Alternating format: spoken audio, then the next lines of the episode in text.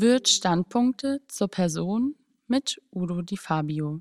Professor Udo Di Fabio ist ausgebildeter Jurist und war langjährig als Richter am Bundesverfassungsgericht in Karlsruhe tätig. Sein Dezernat umfasste das Parlamentsrecht, aber auch das Völker- und Europarecht. So bereitete er als Berichterstatter wichtige Urteile vor, darunter auch den Vertrag von Lissabon aus dem Jahr 2009. Heute lehrt er als Universitätsprofessor am Institut für öffentliches Recht in Bonn. Mit dem Leiter der politischen Repräsentanzen der Wirth-Gruppe, Herrn Manfred Kurt, spricht Udo Di Fabio über das Urteil des Bundesverfassungsgerichts zu dem Anleihenkaufprogramm der Europäischen Zentralbank. Grüß Gott, Herr Professor Di Fabio, und zunächst herzlichen Dank dafür, dass Sie Ihre Überlegungen mit uns teilen wollen. Ja, schönen guten Tag, Herr Kurz. Ich freue mich. Das Urteil des Bundesverfassungsgerichts zum Ankauf von Staatsanleihen durch die EZB hat im Europäischen Parlament, so ist zu hören, zu vernehmlicher Unruhe, Besorgnis, aber auch zu Verständnis geführt. Nicht weniger wie in der Kommission ist auch unter den Abgeordneten eine Bruchlinie zwischen der nördlichen und der südlichen europäischen Hemisphäre festzustellen. In einer ersten Stellungnahme hat nun Kommissionspräsidentin von der Leyen ein Vertragsverletzungsverfahren gegen Deutschland erwogen. Und die EZB, die Europäische Zentralbank, hat in dieser jetzt nachfolgenden Woche bereits vollendete Tatsachen durch ihr aggressives Auftreten geschaffen. Rekordkäufe, vorwiegend italienischer Staatsanleihen in Höhe von, sage und schreiben, 45 Milliarden Euro. Allein im aktuellen Krisenprogramm PEPP Pandemic Emergency Purchase Program. Die Anleihenkäufe haben damit eine neue Höchstgeschwindigkeit erreicht. Beide Entwicklungen sind nicht dazu angetan, Vertrauen in das politische Handeln und in die Währungspolitik zu stärken. Zeit für eine analytische Würdigung des 110 Seiten umfassenden Karlsruhe-Urteils. Für mein Empfinden in der Konklusion eine Antwort auf eine entgrenzte Politik. Was wird daraus oder was wird darin höchstrichterlich festgestellt, was wird gerügt und was zur Erledigung binnen einer Dreimonatsfrist aufgegeben? Ja, das sind äh, viele und schwierige Fragen. Ähm, die Entscheidung des äh, Zweiten Senats des Bundesverfassungsgerichts vom 5. Mai ähm, ist eine Zäsur, ähm, eine Entscheidung, die tatsächlich Rechtsgeschichte schreibt, weil sie ähm, Konflikte nicht schafft, sondern auf Konflikte reagiert. Äh, wir haben einen Justizkonflikt, wir haben einen politischen, einen, man könnte fast sagen, einen auf der Unionsebene bestehenden Verfassungskonflikt und wir haben einen währungspolitischen äh, Konflikt, äh, was äh, insbesondere die Geldpolitik äh, der Europäischen Zentralbank angeht. Wenn wir zunächst einmal auf den Justizkonflikt eingehen, ähm, hier stehen zwei Positionen gegenüber. Auf der einen Seite gilt der unionsrechtliche Anwendungsvorrang. Europäisches Recht setzt sich gegenüber mitgliedstaatlichem nationalen Recht durch. Das ist eine der großen Funktionsbedingungen äh, der europäischen Integration, sonst könnte sie als Rechtsgemeinschaft nicht funktionieren. Das ist eine Selbstverständlichkeit. Das Bundesverfassungsgericht und andere äh, nationale Höchstgerichte haben aber mehrfach bereits vor diesem Urteil vom 5. Mai aus Karlsruhe deutlich gemacht, dass dieser Anwendungsvorrang nicht schrankenlos gilt. Es gibt ähm, ein Recht der Mitgliedstaaten, in besonderen Fällen, in evidenten Fällen auch festzustellen, dass das nationale Recht Vorrang genießt. Und hm, das nennt man im Sprachgebrauch ähm, der äh, Karlsruher Verfassungsrechtsprechung die sogenannte Ultravirus-Kontrolle, also die Überprüfung, ob ein Rechtsakt der Europäischen Union ganz ersichtlich außerhalb äh, der übertragenen Kompetenzen liegt. Und wir nennen das die Identitätskontrolle, wenn das Europarecht etwas verlangt, was letztlich die Identität der Bundesrepublik den unveränderlichen Kern der Verfassung berührt, dann kann sich auch hier die Verfassung durchsetzen. Das sind Grenzfälle, aber jetzt ist aus einem solchen, man könnte fast sagen, theoretischen Grenzfall ein aktueller Fall geworden, weil das Bundesverfassungsgericht gesagt hat, eine Entscheidung des Europäischen Gerichtshofs, die vom 11. Dezember 2018, sie gilt nicht in Deutschland. Also der Anwendungsvorrang ist für diese eine Entscheidung außer Kraft gesetzt. Und damit ähm, entstehen für die äh, deutschen Verfassungsorgane, für Bundesregierung und Bundestag, aber auch für die Bundesbank ähm, Rechtsbindungspflichten äh, aus dem Grundgesetz, die mh, hm, sozusagen nicht mehr vom EuGH ähm, überspielt äh, werden können. Das kann man jetzt als einen Verfassungskonflikt bezeichnen. Was die Kommissionspräsidentin gesagt hat ähm, und was die Europäische Kommission auch äh, vertritt, ähm, zum Teil auch der EuGH, dass ähm, äh, das Europarecht ausnahmslos und unbedingten Vorrang genieße. Das macht den Verfassungskonflikt deutlich, denn das äh, sagt das äh, Bundesverfassungsgericht eben anders.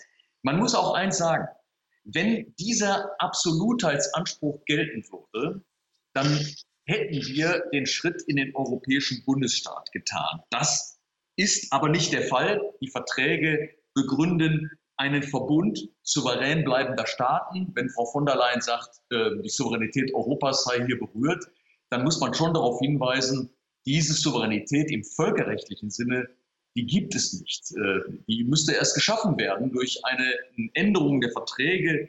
Das ist heute nicht der Fall.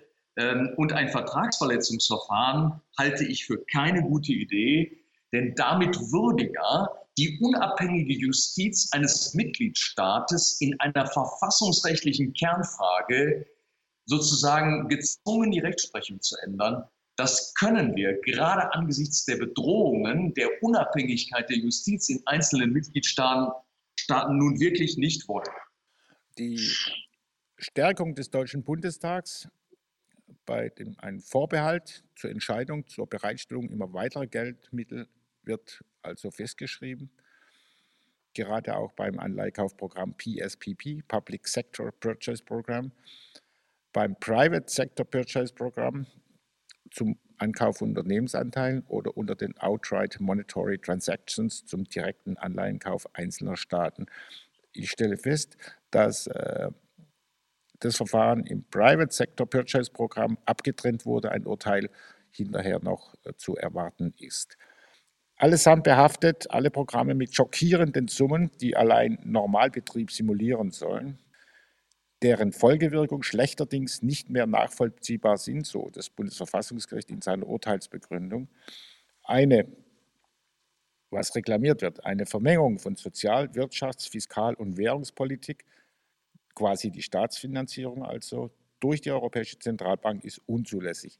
Dafür fehlt ihr, und jetzt kommt das schöne Wort, die Kompetenz, Kompetenz. Ja, ja äh, kommen wir zum, zum währungspolitischen äh, Konflikt, der hier eine Rolle spielt. Ähm, worum geht es eigentlich äh, in der Sache und was wirft das Bundesverfassungsgericht hier dem EuGH äh, vor? Das Gericht wirft dem EuGH eine ungeeignete äh, rechtliche Kontrolle der ähm, geldpolitischen Maßnahmen der EZB vor. Das Bundesverfassungsgericht äh, sieht im Anleihenaufkaufprogramm ähm, äh, bestimmte Risiken für das Budgetrecht, äh, für letztlich das Demokratieprinzip in den Mitgliedstaaten und verlangt mehr an Kontrolle vom EuGH. Also das heißt nicht, das Bundesverfassungsgericht will selbst die Kontrolle über die EZB übernehmen. Natürlich nicht, das geht nicht sondern das Bundesverfassungsgericht verlangt eine wirksamere Kontrolle nach Verhältnismäßigkeitserwägungen, als das in einer Entscheidung des EuGH vom 11. Dezember 2018 äh, geleistet worden ist. Und dabei geht es vor allem darum, das Verbot der monetären Staatsfinanzierung, wie es ausdrücklich in schönster Klarheit äh, im Artikel 123 äh, des äh, Europäischen Arbeitsvertrages geregelt ist, ähm, dieses Verbot wenigstens, ähm, wenigstens äh, dem Grunde nach ähm, einzuhalten und zu kontrollieren, auch wenn man der EZB natürlich einen großen ähm, Einschätzungs- äh, und Ermessensspielraum wird einräumen müssen.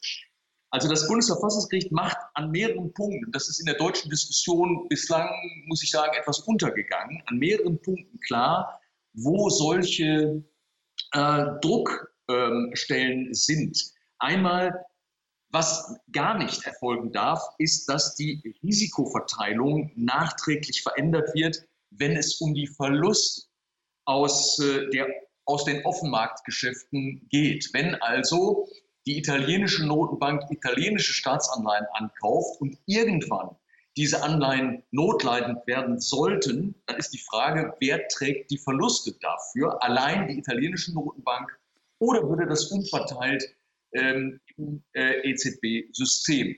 Ähm, das ist einer der neuralgischen äh, Punkte. Ein anderer neuralgischer Punkt ist, ähm, bleibt es bei 33 Prozent äh, für die Ankaufobergrenze? Ähm, wie sind die Fristen ausgestaltet? Äh, also wie ist das mit dem Halten bis zur Endfälligkeit? Äh, das sind ja alles wichtige Punkte, damit nicht die Verschuldensproblematik, die fiskalische Problematik der Staaten dadurch gelöst wird, dass im Grunde genommen das EZB-System ähm, grenzenlos aufkauft und damit überhaupt kein Risiko mehr besteht, Staatsanleihen zu kaufen. Das senkt natürlich die Renditen in allerschönster Weise, wäre aber ab einem bestimmten, ab einer bestimmten Intensität und Ausgestaltung ganz ersichtlich dann eine ähm, verbotene monetäre Staatsfinanzierung. Das ist heute nicht der Fall weil das Bundesverfassungsgericht sagt, so etwas lässt sich zurzeit nicht feststellen, aber das gilt nur, wenn solche Grenzen auch tatsächlich eingehalten werden ähm, und ähm, äh, auch gerichtlich ähm, im europäischen Rechtsschutzsystem überprüft werden können. Das gilt auch für die Notwendigkeit eines Ausstiegs aus diesem Programm oder sind das, sind das ewige Prozesse, wo immer wieder Staatsanleihen aufgekauft werden und damit ein Risiko, sich am Markt mit Kapital zu ähm, auszustatten, überhaupt nicht mehr ähm, besteht. Also dieser wichtige Punkt führt dazu, dass äh, jetzt ähm, innerhalb von drei Monaten die EZB sich in, in Bezug auf diesen Punkten neu erklären muss. Also nicht irgendwie so eine, so eine Abwägung, ja, wir sehen die wirtschaftspolitischen Implikationen und äh, ähm, aber unsere Geldpolitik, 2%-Korridor, äh, das, das muss trotzdem so sein. Das würde so nicht reichen. Die, hm, man muss schon auf die äh, Knackpunkte, auf die Anhaltspunkte, die Indikatoren äh, für das Ausschließen einer monetären Staatsfinanzierung in solchen Beschlüssen ein, eingehen. Würde ein solcher Beschluss nicht gefasst, dann dürfte nach dem Urteil des Bundesverfassungsgerichts die Bundesbank an diesem Programm ähm, nicht mehr teilnehmen. Das ist schon etwas Besonderes, dass die Bundesbank hier in die Pflicht genommen wird, auch etwa die äh, für die Rückführung der Bestände an Staatsanleihen Sorge zu tragen im Rahmen ihrer Einwirkungsmöglichkeiten ähm, und im Rahmen ihrer eigenen Verantwortung. Das geht schon sehr weit und das muss gelöst werden im europäischen System, in dem die EZB zu erkennen gibt, dass sie zwar nicht gebunden ist unmittelbar an eine solche Entscheidung eines nationalen Höchstgerichts, wohl aber versteht, dass damit ja die Bindung an die europäischen Kompetenzen nur Transparenz, äh, transparent gemacht wird. Und deshalb hoffe ich, dass die EZB dieser Verpflichtung äh, in einer ernsthaften Weise äh, genügt. Einer demokratisch ausgestalteten Verfasstheit tun Checks and Balances, Kontrollen also gut. Das imperative Mandat garantiert die politische Teilhabe breiter Bevölkerungsschichten, gerade in solchen existenziellen Fragen, nebenbei auch das Budgetrecht äh, des Deutschen Bundestags, was staatsphilosophisch für das föderale Deutschland auch strikt gewollt ist. Was kann an dem inhärenten Transparenzgebot falsch sein? Wir erinnern uns äh, an die Intransparenz im Zusammenhang mit der sogenannten Griechenland-Rettung Emergency, wo eben höchste Geschwindigkeit äh, zum Triebmittel geworden ist für einen Freitagnachmittag mit dem Hinweis, dass am Montagmorgen um fünf in, in Japan die Börsen öffnen würden. Äh, unter diesem Deckmantel der Geschwindigkeit ist eben vieles intransparent äh, geschehen. Bedenklich gerade für Brüssel und auch für die Europäische Zentralbank, wo Demokratie nur noch verdünnt ankommt. Ja, ähm, wir, wir, sie kommt verdünnt an, aber sie ist vorhanden. Ich würde ähm, der Europäischen Union und ihren Organen äh, nicht, äh, wie das früher häufig der Fall war, ein Demokratiedefizit vorwerfen, sondern einfach sehen, wir haben es hier mit anderen funktionellen Bedingungen zu tun, aber die äh, Legitimationsketten, sie werden schon äh, in einem supranationalen Staatenverbund sehr lang. Das ist kein grundsätzlicher Einwand, hat aber Konsequenzen. Ähm, Sie haben von Transparenz gesprochen. Ja, transparent muss bleiben, welche Haftungsrisiken eigentlich für die Mitgliedstaaten entstehen.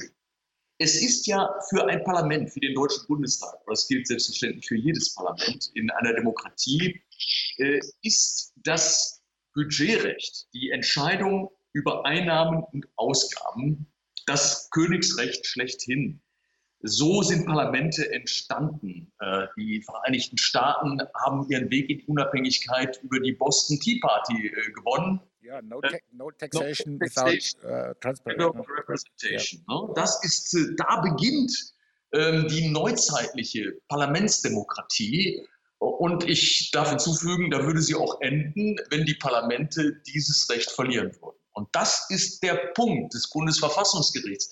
Und da geht es nicht darum, dass hier ein Gericht äh, sich mal in den Vordergrund schieben will oder auch noch mal was sagen will zu dieser Problematik, sondern das Bundesverfassungsgericht muss diese Grundlage der Demokratie kontrollieren. Das hat der verfassungsändernde Gesetzgeber auch mit der Neufassung des Artikel 23 des Grundgesetzes sogar noch mal deutlich zum Ausdruck gebracht. Äh, diese Bindung des Verfassungsrechts muss notfalls auch ähm, gegenüber den europäischen Organen durchgesetzt werden. Ähm, wir wären in einer anderen Verfassungswelt, in einer anderen Verfassung, wenn das anders wäre. Also mit anderen Worten, der Bundestag muss wissen, für welche ähm, Risiken er die Haftung übernimmt. Eine Haftungsübernahme ähm, durch die Hintertür, ähm, mittelbar, etwa durch eine Haftung für die Offenmarktpolitik der EZB, ist verfassungsrechtlich mit dem Demokratieprinzip nicht vereinbar. Sie, die Haftungsrisiken müssen offengelegt werden und wenn der Bundestag dann Ja sagt zu dieser Haftungsübernahme, er hat ja in großem Umfang und tut das gerade wieder in der Corona-Krise erneut Gewährleistungsermächtigungen übernommen, dann kann er das, solange das demokratisch überhaupt verantwortbar ist, äh, selbstverständlich tun. Ähm, aber andere können den Bundestag nicht in diese Haftung äh, bringen, weil sonst das Demokratieprinzip verletzt wäre. Ein ganz wesentlicher Punkt. Das deutsche Bundesverfassungsgericht in seiner gesamtgesellschaftlichen Stellung hierzulande so etwas wie eine alttestamentarische Großmacht hat sich immerzu als Gericht der Bürgerinnen und Bürger verstanden und nicht wie der EuGH umgekehrt als Gericht einer abstrakten Verfassungsidee. Ist darin, genau darin, ein Spaltpilz, ein Zerfall europäischer Rechtssicherheit zu sehen, was für mein Empfinden nicht nur eine Sache der Auslegung, sondern von Grundsätzlichkeit ist. Wer also ist Ober und wer ist unter? Wer hat das letzte Sagen? Hm, ja, also äh, das ist eine Gegenüberstellung, die mir nicht zusagt. Ähm, das Ähm, das Bundesverfassungsgericht hat als Maßstab das Grundgesetz. Ähm, der Europäische Gerichtshof hat als Maßstab die europäischen Verträge und, ähm, und das auf dieser Grundlage ergangene Sekundärrecht.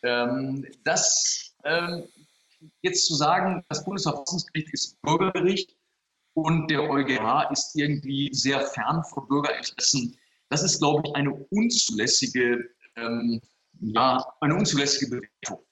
Ähm, was man feststellen kann, ist, dass der EuGH natürlich ein typisches überstaatliches Gericht ist. Äh, und internationale Gerichte, supranationale Gerichte wie der EuGH, sie sind immer sehr interessiert daran und müssen es auch in gewisser Weise sein, äh, die Eigenwilligkeit, ja auch die Egoismen von Staaten äh, zurückzudrängen. Das ähm, europäische Unionsrecht äh, muss sich selbst behaupten. Ähm, und, und das erklärt vieles. Ähm, das erklärt auch ähm, eine gewisse ähm, Hartnäckigkeit und auch eine, ein Ausgreifen der Rechtsprechung des EuGH. Und man sollte das nicht skandalisieren. Und man sollte auch das Bundesverfassungsgericht nicht romantisieren äh, als das eigentliche Bürgergericht, wo die kleinen Leute ihren, ihren letzten finden. Das mag alles so sein, aber das wäre eine Beschreibung. Der zweite Teil Ihrer Frage ähm, ist allerdings eine verfassungsrechtliche, eine staatsrechtliche und auch europarechtliche Frage erster Ordnung. Wer steht eigentlich oben und unten? Ähm, der EuGH ähm, erweckt immer wieder den Eindruck, er würde kompromisslos oben stehen. Und äh, das wäre nur in einem Bundesstaat so abstrichlos gerechtfertigt.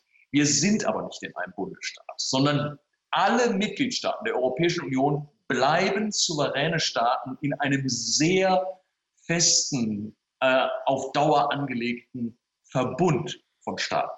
Das macht einen Unterschied. Äh, wir reden in der Wissenschaft hier von einer inversen Hierarchie. Das heißt, invers bedeutet, mal steht der eine oben, mal der andere. Im Alltag, im Rechtsalltag steht der EuGH oben, weil er den Anwendungsvorrang des europäischen Rechts äh, durchsetzen darf und dazu auch eigentlich durch die Verträge aufgefordert ist. Aber wenn es um die letzte Frage einer Kompetenzkompetenz geht, also die Frage, wie weit reichen denn die Vertragskompetenzen in einem offensichtlichen Konfliktfall, dann müssen nationale Gerichte äh, bei aller Zurückhaltung, die sie ausüben werden, äh, im Grenzfall das letzte Wort haben. Sonst haben wir über den rechtlichen Hebel die Souveränität auf einen Bundesstaat übertragen, den wir so nie gegründet haben. Also, es ist nicht die Eitelkeit des Bundesverfassungsgerichts, sondern es ist die Konstruktion eines sehr weit entwickelten Verbundes souverän bleibenden Staaten und damit die Ambivalenz, die in dieser Konstruktion liegt, die zu diesem schwierigen Problem der Überunterordnung ähm, führt. Und ein Vertragsverletzungsverfahren, ich habe es bereits gesagt, ist darauf nun wirklich keine Antwort. Vor dem Hintergrund betrachtet äh, wünschte man sich, dass einige europäische Notenbanken und auch die Europäische Zentralbank den Spitzensatz Lenins als Mahnung im Ohr hätten. Lenin befand, um die bürgerliche Gesellschaft zu zerstören, muss man ihr Geldwesen verwüsten. In Krisen, in Krisen stellen staatlich indizierte Finanzspritzen, sogenannte Konjunkturpakete, immer eine Versuchung dar. Bis sie greifen, befindet sich die Wirtschaft allerdings meist aus eigener Kraft, Ausnahme Lufthansa und ähnliche, auf dem Erholungspfad. Ordnungs- und wettbewerbspolitisch bedenklich bleiben kostenträchtige Konjunkturprogramme allemal. Die indirekte Unternehmensfinanzierung durch gezielte künstliche Nachfragebelebung hat eben auch schädliche Seiten. Nicht zuletzt für die Schuldenlast einer nachfolgenden Generation. Die disziplinierende Kraft der Knappheit wird suspendiert. Der deutsche Familienunternehmer Jürgen Herreus etwa, einer der Kläger in Karlsruhe, warnte, wird dir billiges Geld angeboten, sei vorsichtig, es macht dumm. Ich kann natürlich verstehen, dass das äh, äh, keine juristische Größe ist. aber es ist eine, eine bürgerschaftliche Größe, die vielleicht mit in das Urteil des Bundesverfassungsgerichts hineinschwingt. Was glauben Sie? Die, die Stabilität des Währungssystems ist nicht nur eine politische Größe, sondern ist auch eine verfassungsrechtliche Größe. Wir reden ja schließlich über Eigentums- und Freiheitspositionen äh, der Bürger, die mit ihrem Anlagevermögen, die mit ihrem Sparten äh, einen gewissen äh, Vertrauensschutz beanspruchen können. Also das von Lenin genannte zerrüttete äh, Währungs- oder Finanzsystem ähm, ist nun äh, eine, eine, äh, eine Vorstellung, der auch äh, verfassungsrechtliche, auch Grundrechte entgegenstehen äh, würden. Wir brauchen eine gewisse Stabilität ähm, in diesem Bereich. Äh, was wir ja auch erkennen müssen, ist, ähm, die deutsche Politik ist häufig als Austeritätspolitik in den vergangenen zehn Jahren bezeichnet worden. Wir haben es doch tatsächlich geschafft, wieder ähm, bei, der, bei der Summe der Staatsverschuldung in Deutschland auf den, auf den magischen äh, Satz von 60 Prozent äh, zurückzukommen, nachdem wir nach der Wiedervereinigung da erheblich drüber lagen. Und da haben viele gesagt, was soll das denn? Was soll denn diese Sparerei?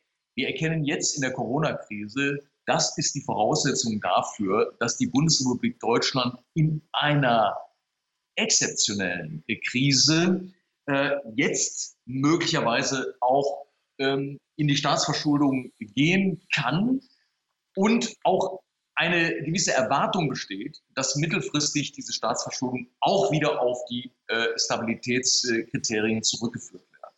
Das Problem äh, liegt darin, dass wir in Europa andere Staaten haben, die dieses Soliditätsniveau äh, schon seit längerem, ich will das jetzt gar nicht als, als als äh, Vorwurf formulieren, aber die von den Zahlen her erkennbar dieses Stabilitätsniveau überschritten haben und deshalb mit einer Neuverschuldung über die ja ausgesetzten äh, Maastricht-Kriterien hinaus ähm, äh, zu langfristigen Nachhaltigkeitsproblemen äh, kommen werden. Und äh, wie weit dann unser äh, fiskalisches System im Euro-Währungsverbund, in der Europäischen Union insgesamt dann dauerhaft sein wird und ohne etwa Geldentwertung, ohne Staateninsolvenzen ähm, oder äh, anderen Maßnahmen überhaupt stabil gehalten werden kann. Darüber muss man sich, glaube ich, nach dem Abklingen äh, der unmittelbaren äh, pandemischen Krisenlage in Europa dringend äh, Gedanken machen. Ich mache mir da, das muss ich sagen, Sorgen, ich bin überzeugt davon, dass die Marktwirtschaft äh, so hohe ähm, vitale Kräfte hat, dass sie ähm, in ganz Europa ähm, wieder rasch auch auf Wachstumskurs gehen wird. Aber wenn wir das damit erkaufen, dass der Staat seine nachhaltige Finanzpolitik, seine Fiskalpolitik ähm, opfert dabei, dann werden wir es mit langfristig wirkenden äh, Strukturproblemen zu tun äh, bekommen. Und da mache ich mir schon äh, Sorgen. Darüber hat das Bundesverfassungsgericht nicht entschieden, aber das könnte äh, letztlich irgendwann auch eine Verfassungsfrage werden. Abschließend würde ich gerne äh, auf das Europäische Parlament zurückkommen. Wir beobachten das Aufeinandertreffen eines sagen wir, planwirtschaftlichen, etaistischen Ansatzes auf eine umgekehrt dezentral marktwirtschaftliche Staatsverfasstheit wird durch die Reaktion auf das Karlsruher Urteil sichtbar. Unterschiedliche staatsphilosophische Grundsätze, wie sie sich auch durch die Abgeordneten des Europäischen Parlaments repräsentieren, bestimmen den historisch gewachsenen, fragmentierten Hintergrund europäischer Mitgliedstaaten in der Europäischen Union der 27. Von Finnland bis nach Malta und von Estland bis nach Portugal. Ich bin überzeugt, Europas Schwäche, seine Vielgestaltigkeit, ist umgekehrt seine große Stärke. Für mein Empfinden stärkt das Urteil des Bundesverfassungsgerichts gerade diese Sichtweise. Wollen Sie dazu noch Stellung beziehen? Oder, ja, vielleicht. Ist das zu, zu politisch?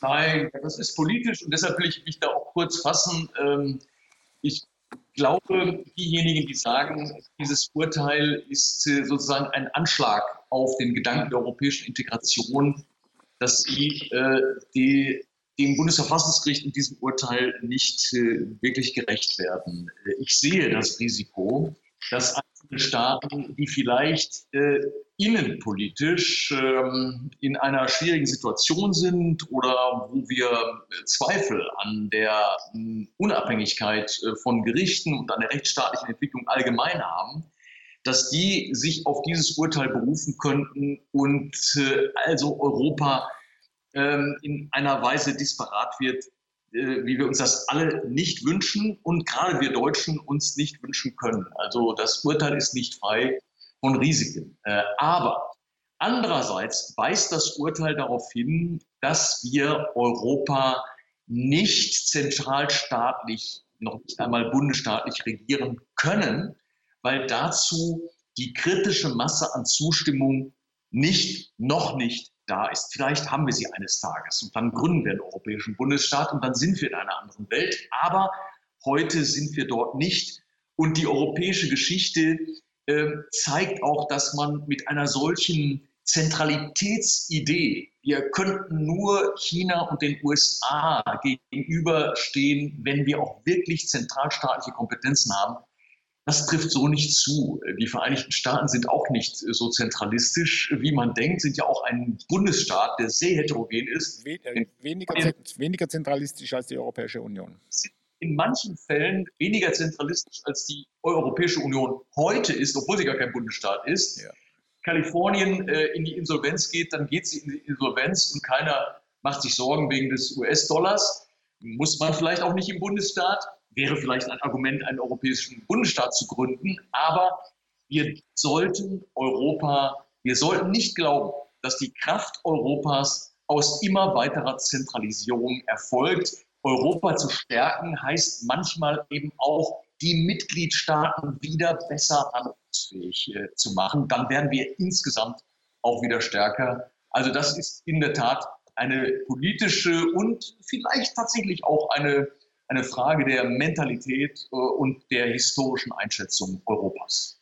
Herr Di Fabio, ich danke Ihnen sehr herzlich für dieses Gespräch, für Ihre Analyseschärfe, die deutlich zur Versachlichung einer emotional äh, geführten Debatte führt. Die Debatte über die Europäische Zentralbank, über die Euro-Währung wird uns mit Sicherheit noch einige Jahre beschäftigen also Zeit unseres Erwerbslebens werden wir das immer damit zu tun haben. Insofern freue ich mich, äh, wenn wir darüber immer wieder mal im Gespräch bleiben können. Ihre Anmerkungen sind hilfreich und sie sind zielführend und ich schließe mich gerne Ihrem Wunsch an, dass wir eben diese europäische Krise im Moment jetzt gründlich überstehen und hin auf dem Weg zu einem besseren Verständnis für die Europäische Union. Herzlichen Dank und auf Wiedersehen. Ich bedanke mich. Auf Wiedersehen.